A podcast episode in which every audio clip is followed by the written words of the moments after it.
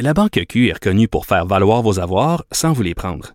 Mais quand vous pensez à votre premier compte bancaire, tu sais, dans le temps à l'école, vous faisiez vos dépôts avec vos scènes dans la petite enveloppe. Hmm, C'était bien beau. Mais avec le temps, ce vieux compte-là vous a coûté des milliers de dollars en frais, puis vous ne faites pas une scène d'intérêt. Avec la Banque Q, vous obtenez des intérêts élevés et aucun frais sur vos services bancaires courants. Autrement dit, ça fait pas mal plus de scènes dans votre enveloppe, ça. Banque Q. Faites valoir vos avoirs. Visitez banqueq.ca pour en savoir plus. Grand philosophe, poète dans l'âme, la politique pour lui est comme un grand roman d'amour. Vous écoutez Antoine Robitaille, là-haut sur la colline. Les caméras corporelles pour les policiers devraient-elles être obligatoires? Cette semaine, la ministre Geneviève Guilbeault, la ministre de la Sécurité publique, a lancé quatre projets pilotes. Elle venait d'être questionnée sur l'affaire George Floyd et le verdict de culpabilité prononcé à l'endroit de Derek Chauvin, le policier. On en parle avec notre chroniqueuse en droit criminel, euh, Nada Boumefta. Bonjour. Bonjour, M. Robitaille. Parlons quand même de cette arrestation musclée d'une femme là dans le métro. C'est une arrestation qui a eu lieu à la station Jean Talon, je pense, la semaine passée. Elle a été filmée par plusieurs témoins. Oui, il y, a, eu en fait une interception qui a été faite d'une dame qui n'aurait pas payé son billet de métro, donc d'une valeur de 3,50 qui aurait été interceptée par des agents de la SPM. Ils ont tenté de la maîtriser et on voit par la suite des vidéos qui ont été filmées par des passants de la dame qui a deux hommes sur elle, dont un qui euh, lui assène des coups, même au visage, des coups de poing. On le voit clairement à la caméra. Euh, puis par la suite, il y a des agents euh, policiers là, qui euh, viennent pour arrêter madame et l'interception est pas mal musclée, disons-le, mais euh, très questionnable quant à la force qui a été utilisée en proportion de euh, l'infraction qu'on reprochait à madame qui était de ne pas payer son billet de métro.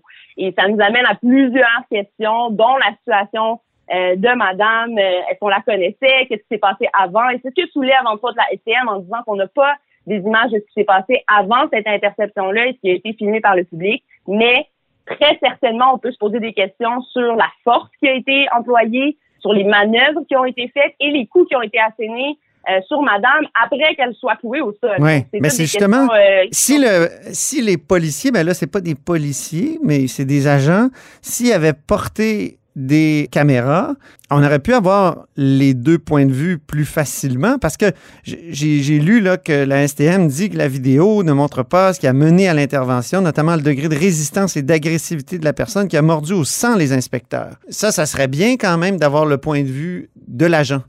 Oui, première distinction, effectivement, les agents de la STM n'ont pas les mêmes pouvoirs qu'un policier. Ils sont en train d'essayer de se faire euh, considérer comme comptables spéciaux, c'est-à-dire qu'ils pourront porter l'arme, premièrement, ça c'est important, ils pourront arrêter les individus, les mettre en état d'arrestation. Donc, on essaie de leur octroyer plus de pouvoir en pensant que c'est une partie de la solution. Et il y a également la, la question de, du port de caméra pour avoir filmé et éventuellement de l'audio aussi sur ce qui s'est passé avant.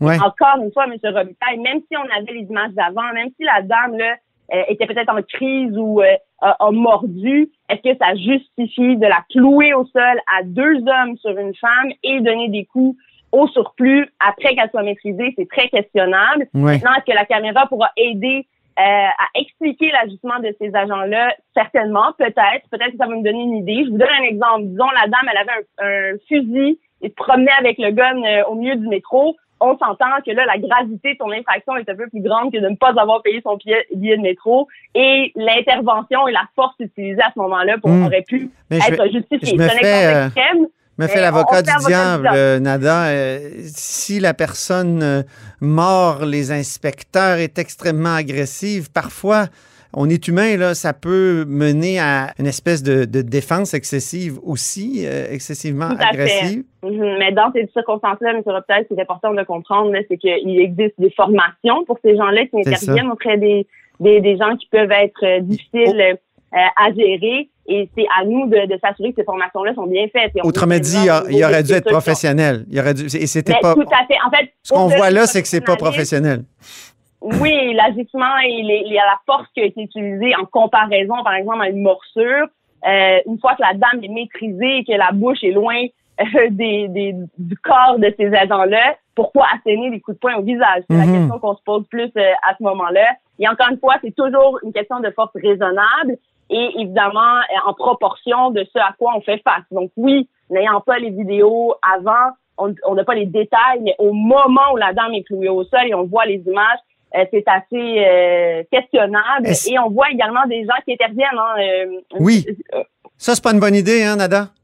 Ben, tout à fait. C'est à éviter. On, on voit un homme là, qui tente de sortir la dame des griffes, disons-le comme ça, des intervenants qui tentent de la maîtriser et c'est vraiment pas une chose à faire. Je ne le conseille à personne. Souvent, on veut aider, surtout après la cause de, de George Floyd, où on a vu littéralement un homme mourir euh, des mains de l'autorité. On aurait voulu euh, le pousser pour s'assurer que cet homme-là reste vivant. Mais attention, vous pouvez faire face à des accusations d'entrave policière, euh, de voie de fait police, mais également voir vous-même vous faire recevoir des coups de poing, vous faire asséner des coups.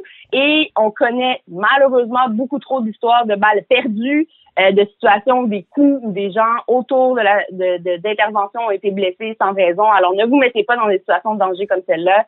Euh, restez à l'écart, vous avez le droit de filmer. Euh, ils ont, quand vous laissez un espace qui respecte finalement le travail policier, vous avez le droit de le faire et ces preuves-là sont admissibles à la cour et ça aide. Est-ce que les, les inspecteurs auraient pas dû appeler les policiers simplement au lieu de... Oui, ça, ça, aurait pu être une intervention effectivement qui aurait pu être faite et c'est la question qu'on soulève en ce moment euh, de savoir si on ne devrait pas leur octroyer plus de pouvoir à eux pour qu'ils puissent agir. Mais la question se pose sur leurs interventions. Est-ce que ce serait pas mieux d'avoir des patrouilles mixtes, par exemple, d'avoir des intervenants sociaux qui sont avec eux? Quand on a un individu comme ça qui a de la difficulté à payer un billet de 3,50 je veux dire, c'est questionnable. Est-ce qu'on connaît la situation de madame? Est-ce qu'il y a une situation de santé mentale? Est-ce qu'elle a besoin de support, d'aide? Alors ça aussi, ça peut être un ajout au port de caméra qui n'est pas la seule solution euh, pour éradiquer ce type de situation-là de profilage racial ou de brutalité policière ou des deux. Euh, c'est important de comprendre que les policiers sont là pour nous protéger, nous servir, mais il y a aussi, et également avec l'histoire qu'on a connue du sergent Vig qui s'est fait blesser, une question de sécurité des policiers. Rappelez-nous ça, rappelez-nous ça, s'il vous plaît, Nada, les détails de, du sergent Vig. Là. Alors, pour ramener et remettre en contexte les gens, il s'agissait d'une histoire où le policier donnait des tickets à des individus et lors de, de sa routine policière, finalement, s'est fait attaquer par derrière, s'est fait voler son arme de policier et euh, l'information qui aurait été transmise pour trouver le suspect aurait été que c'était la dernière personne à qui il aurait donné le ticket qui aurait été la personne qui l'a. Donc c'est l'affaire Camara, ça. C'est l'affaire Camara. Et de terrible, oui. Ben oui, et on voit un exemple passant finalement d'erreurs judiciaires qui peuvent arriver lorsqu'on manque de preuves lorsqu'on manque de témoins, de, de, preuves vidéo, par exemple, ou d'informations, et euh, qu'on s'enligne vers ce qu'on appelle dans notre jargon le tunnel vision.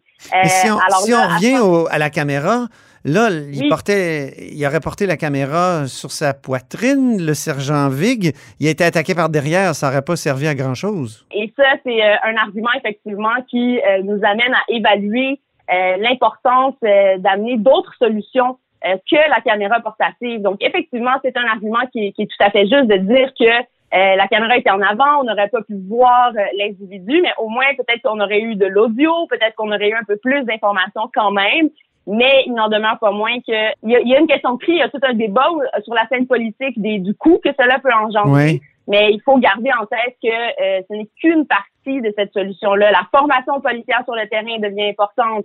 Euh, de, de, se promener dans les quartiers sans armes, par exemple, de connaître les gens, euh, connaître son milieu, avoir des patrouilles mixtes, comme je disais un peu plus tôt, ça peut aider. Est-ce que, Oui, j'ai une dernière question, Nada. C'est utile devant la cour, une vidéo, évidemment, mais est-ce que c'est une preuve qui est facilement admissible? Oui, c'est une preuve qui est admissible devant la cour, devant la justice criminelle, mais également devant la commission des droits de la personne. Et si jamais vous voulez porter plainte en déontologie policière, c'est devenu l'outil numéro un pour donner la crédibilité au témoignage ou discréditer euh, le témoignage de d'autres et souvent le grand public a pour impression que lorsqu'un policier donne sa version, ben il est, on la prend pour vrai et tout ce qu'on dira nous comme bons citoyens à côté ne sera pas pris au sérieux. Mais là, les vidéos parlent d'elles-mêmes et le cas le mm. plus patent euh, qu'on vient de vivre cette semaine, c'est la déclaration de culpabilité là, de Chauvin dans l'affaire Floyd où le vidéo était assez évident, la durée était claire. Et là, les, les, les d'où peut-être même euh, le, fait que le jury a pris une décision rapidement.